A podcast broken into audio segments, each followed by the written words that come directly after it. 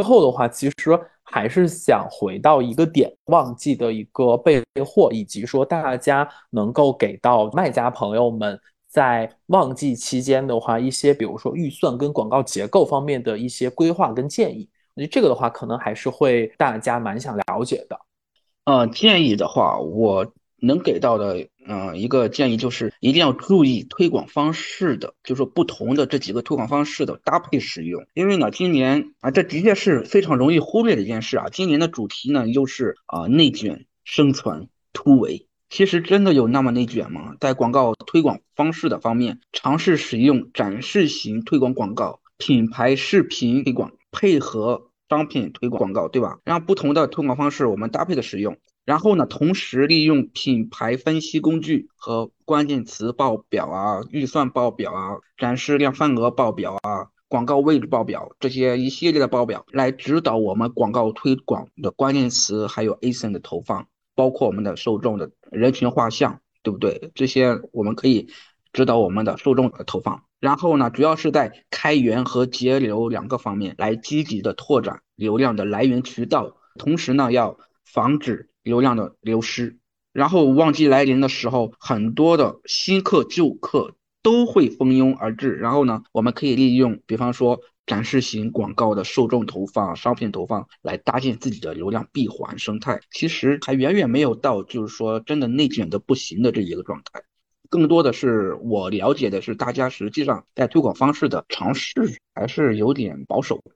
对，像软肋哥说的，我们在。两个月前啊，那是我第一次去参加广告讲师的一个现在的一个分享会嘛，然后当时我们就发现，在当时分享会上，大家对于 SB 广告，就是品牌推广广告和这个展示型推广告的这个利用率都非常高。但是在我们公司的话，在那个时候有个现状就是，呃，大家还是主要会去使用这个商品推广广告啊，而且是百分之九十以上用的都是商品推广广告，很少会去使用这个品牌推广广告和展示型推广广告。但是在上个月啊，就是我们公司有位运营的同事，就是在听了我们就亚马逊广告的一次线上的一个直播课之后，他开始尝试的去使用一些包括展示型推广广告和品牌推广广告，然后结果发现这个效果要比之前想象中要好。他是做欧洲站，就说不要太局限于自己的一个推广思维。然后刚刚我们 Jason 嘛说到这个备货的问题，我这边也有一个案例啊，是我们这几年的一个案例。就说我们有一个产品，在前年那会儿是刚刚这个产品是直接发了一波海运，但这个海运呢没有发多少件货，只发了五百多件货过去。发五百多件货过去是干嘛的呢？因为第一年做这个产品就只是想测一下款，并没有说想把这个产品怎么赚的盆满钵满。结果五百件货一发过去，刷一下就卖完了。于是第二年啊，我们根据第一年的数据，然后把这五百件货变成了两千件货，就第一波。呃，它是一个季节性产品，是一个节日性产品啊。一发过去之后，结果两千件货也是刷一下也卖完了。然后结果我们今年还是说，去年的两千件货是刚刚好这个节日结束，刚刚好把这个货给卖完。而今年的话也是备了两千件货啊，想着说今年应该也差不多吧。但是呢，今年我们做了一个不一样的动作。就是在去年，呃，它是在节日来临之前一个月才开始进行推广的。而在今年的话，我们把这个整个推广节奏在流量来临之前前两个月开始破冰，然后在前一个月开始进行强力推广。结果在强力推广之后，它居然在离这个节日来临之前还有一个多月就已经开始起来了这个产品，甚至说在节日还没来临，它的第一波两千件货就已经卖完了，也就意味着什么呀？我们其实是可以不断的去尝试，一个是更多的推广方式，第二个是更长的一些推广节奏，更多的打法，就是说总会获得很多我们意想不到的一些事情。另外的话，其实关于这个 Echoes 啊，这边还有一个点想分享一下，就是在旺季来临之前啊，我们的这个平时做广告，就是因为大家都在疯狂的去抢这个资源嘛，在旺季的时候，我们的广告其实很容易出现 Echoes 飙升的一个情况，因为大家都希望自己的产品获得更多的曝光。都纷纷抬价去抢这个竞价。如果说在这个时候啊，我们看到说我们的广告就是说 Echoes 这么高，对吧？啊，感觉继续跑会太亏了，然后直接把这个广告给关停了。那这样子的话，我们的整个产品的曝光，它其实对我们影响会非常大。那竞品它获得这么多曝光，获得这么多出单机会，但是我们的产品没有曝光，对我们的产品的一个表现啊，它其实也是会比较大的。就说大家都在趁着旺季去往前冲，我们却反而说趁着旺季在走下坡路，那这不是反其道而行之了吗？对吧？遇到这样的情况的话，也是不要说直接去急着直接把这个广告给暂停了或者暂停投放了。我们可以尝试说，在旺季期间去把这个竞价策略把它设置为固定竞价，去尽量的去减少这个旺季流量对我们竞价的一个影响。就说如果说按照之前设置的啊动态竞价只降低，那在这个旺季的时候，这个流量跑着跑着跑着，系统就认为啊，你这个广告跑不出好东西了，它就会把你这个竞价往下调，对吧？那这样子的话，这个广告它表现也会不好。而且我们最好是要保证我们的广告组它是一直在运行的，这样子才能保证说在整个旺季期间能够不间断的去吸引到这些潜在的客户，让客户有机会去产生购买。那这是我的一些建议。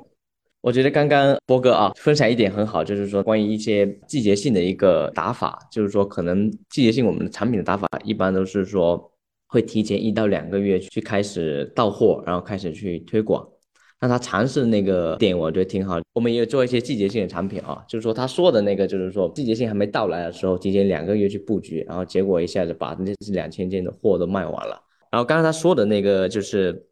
关于上种广告的结合起来打法啊。上个月我们参加那个广告卖家的分享的时候，我们我也有分享过一个案例，就是说其实 S P S B S D 上种广告如果都懂，而且能够结合起来应用的话，其实是。会有很多意想不到的一个收获。我们今年就是靠那个品牌广告打爆一款产品的。然后如果当时开的是 SP 广告的时候，就是就怎么推都不是推的很好。所以我觉得不管是从运营也好啊，或者说广告也好啊，就这些我觉得还是得大胆去尝试吧。这个是我的一些看法。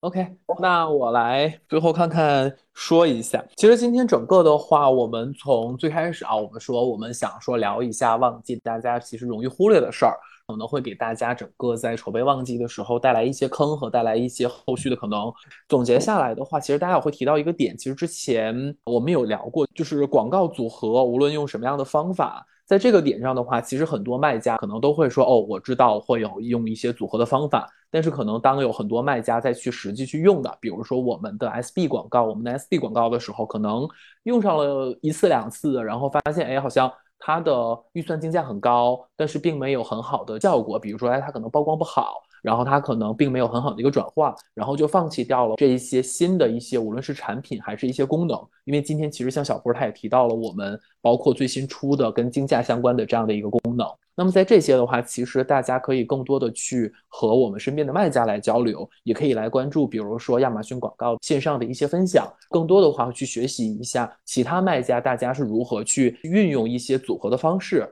如何去安排整个广告推广的一个节奏，以及说大家都会有什么样子的一些广告的打法？因为在整个广告的这个里，并没有一定的对跟错，大家很多的打法的话，都是在不同的卖家、在不同的站点、不同的品类，我们运用不同的方式，其实排列组合出来的。那么在这个里边的话，其实会有很多不同的一些方式方法。那么大家相互之间的这样的一些交流的话，其实也会给每个人带来这样的一些启发。那么今天其实我们时间的关系的话，并没有把很多的话题进一步的去聊。如果说大家后续的话会对我们聊到的内容会有兴趣的话，也欢迎大家在评论区留言，可以去告诉我们今天所有我们播客里面的内容，大家对。我们嘉宾聊到的哪一个点，大家会更感兴趣？比如说是聊到了我们如何去选第五还是酷胖，还是说大家在聊到站点流量的问题，以及说大家再去聊到开发新品，或者说我们备货的这样的一个问题，哪些问题大家会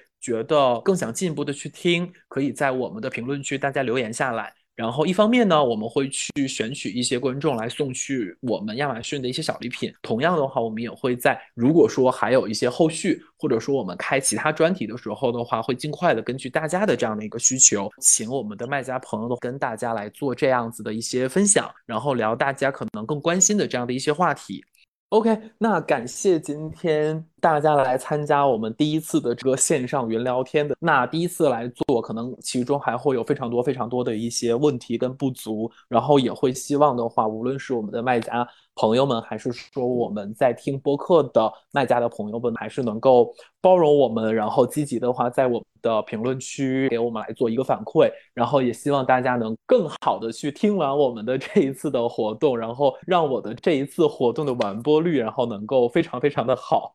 好，来来来，碰个 cheers 一下，然后祝中国的卖家，无论是淡季还是我们的旺季，我们都能够大卖，然后都能够爆单，然后大家都能够三五不时的冲一个 best seller。然后祝大家旺季大卖好，cheers。，cheers！好，那麦。好，谢谢谢谢谢谢大家。